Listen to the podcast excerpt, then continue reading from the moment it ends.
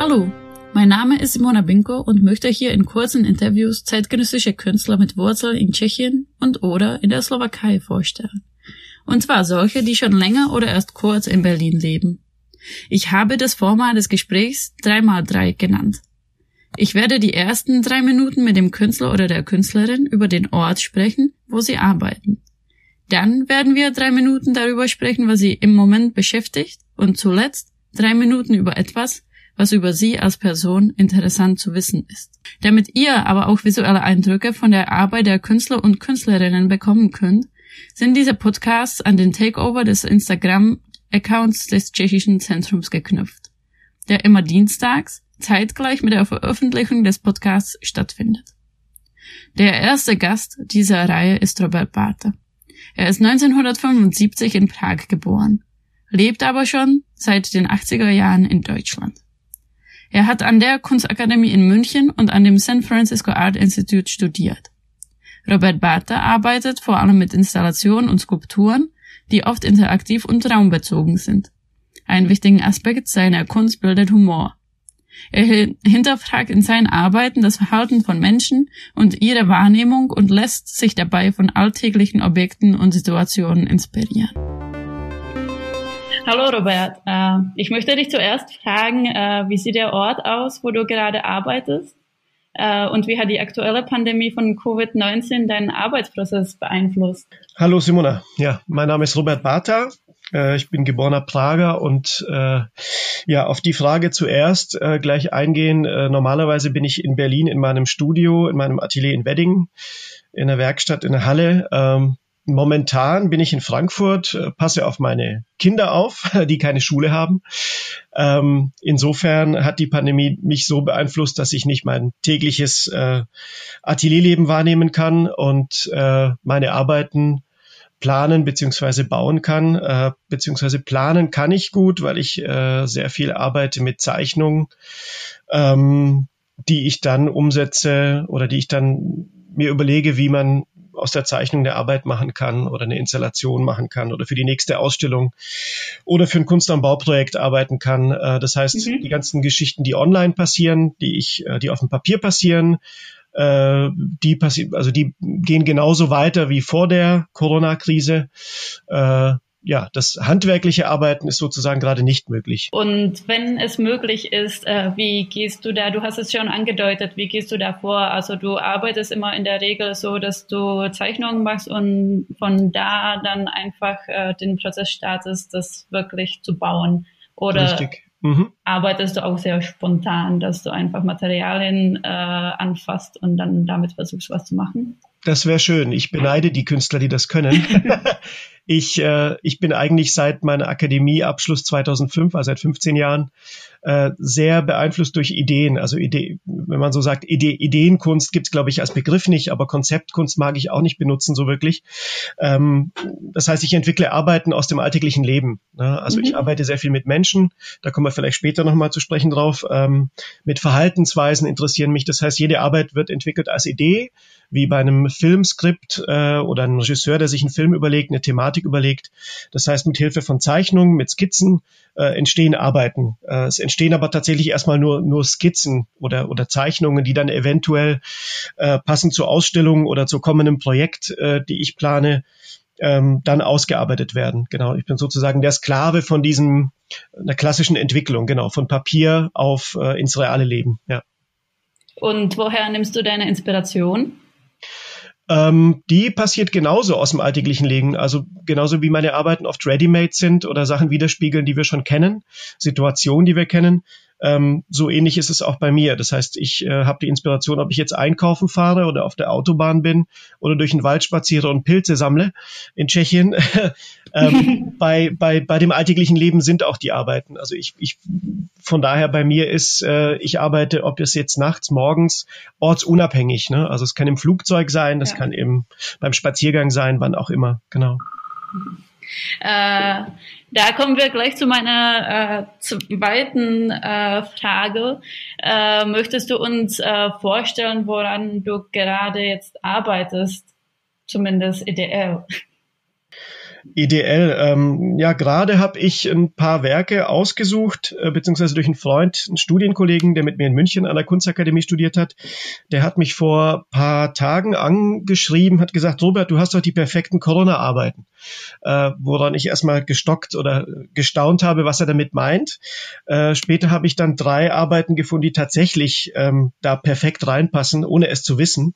Ähm, weil doch seit 15 Jahren doch noch ein bisschen äh, 50, 60 Arbeiten im Kopf nicht wirklich immer abrufbar sind.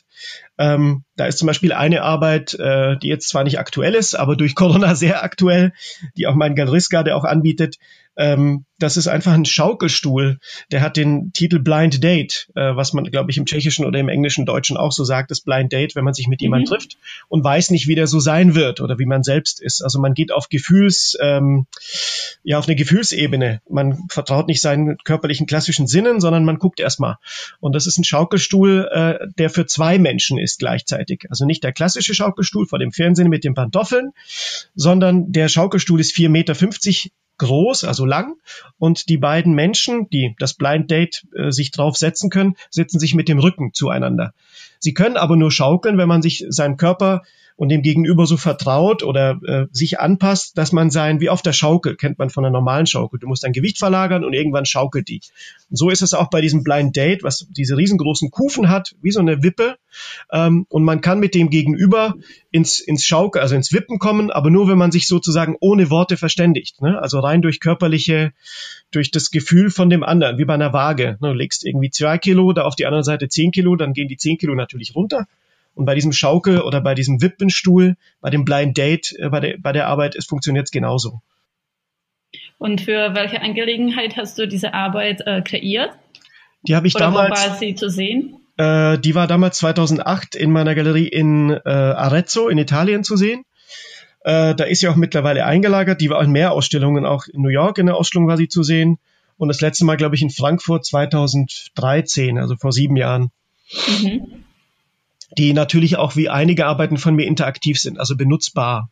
Ne? Also sozusagen, wenn man abwertend sagen will, angewandte Kunst. Also es ist zugleich ein Möbelstück, ein Stuhl, was man sich draufsetzen kann, wie bei Jeppe Heinz Bänken zum Beispiel, Social Benches, die er schon seit Jahrzehnten macht.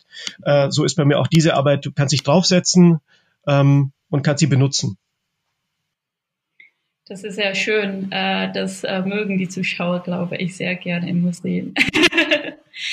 Ähm, ähm, und äh, meine letzte Frage wäre, äh, du bist ja schon in deiner Kindheit äh, nach Deutschland gekommen äh, und wollte dich fragen, welche Rolle für dich äh, in deinem Leben und in deiner Arbeit äh, die Rolle spielt, dass du aus Tschechien kommst und versuchst du äh, Kontakte zur tschechischen Szene zu haben oder ist es für dich irrelevant?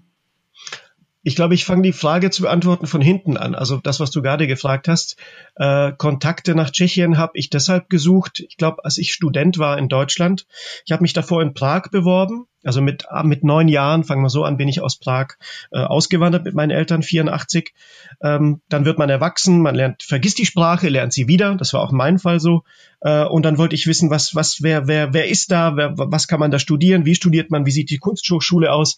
Ich hätte beinahe in Prag studiert, hätte das nicht 5000 Mark Gebühren gekostet damals für Ausländer. Mhm. Das heißt, ich habe danach in München studiert und in San Francisco und habe dann den Kontakt äh, am Ende meines Studiums gesucht, 2004, eine ganz tolle Ausstellung mit Hilfe von den damaligen Display-Leuten, Tomasz Svoboda, Kulhanek und Ondřej Chrobák.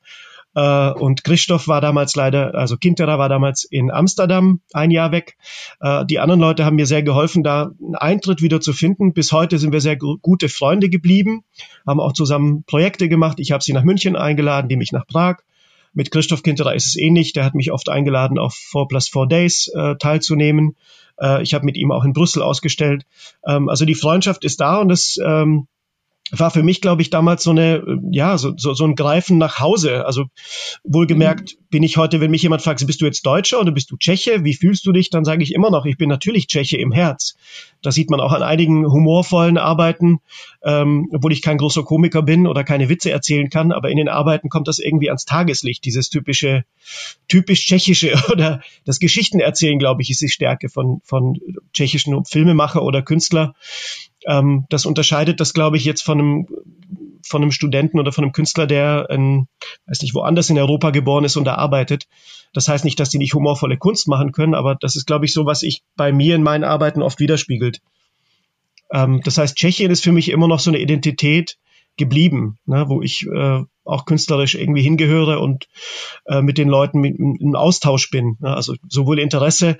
Der Vorteil natürlich ist, wenn man in Deutschland gelebt und aufgewachsen ist, dass man das vergleichen kann auf so einer Waage. Ne? Wie gehen damit die Leute in Deutschland um oder in Europa? Wie gehen damit die Leute zu Hause um in einem sehr viel kleineren Staat äh, wie, wie, wie Tschechien?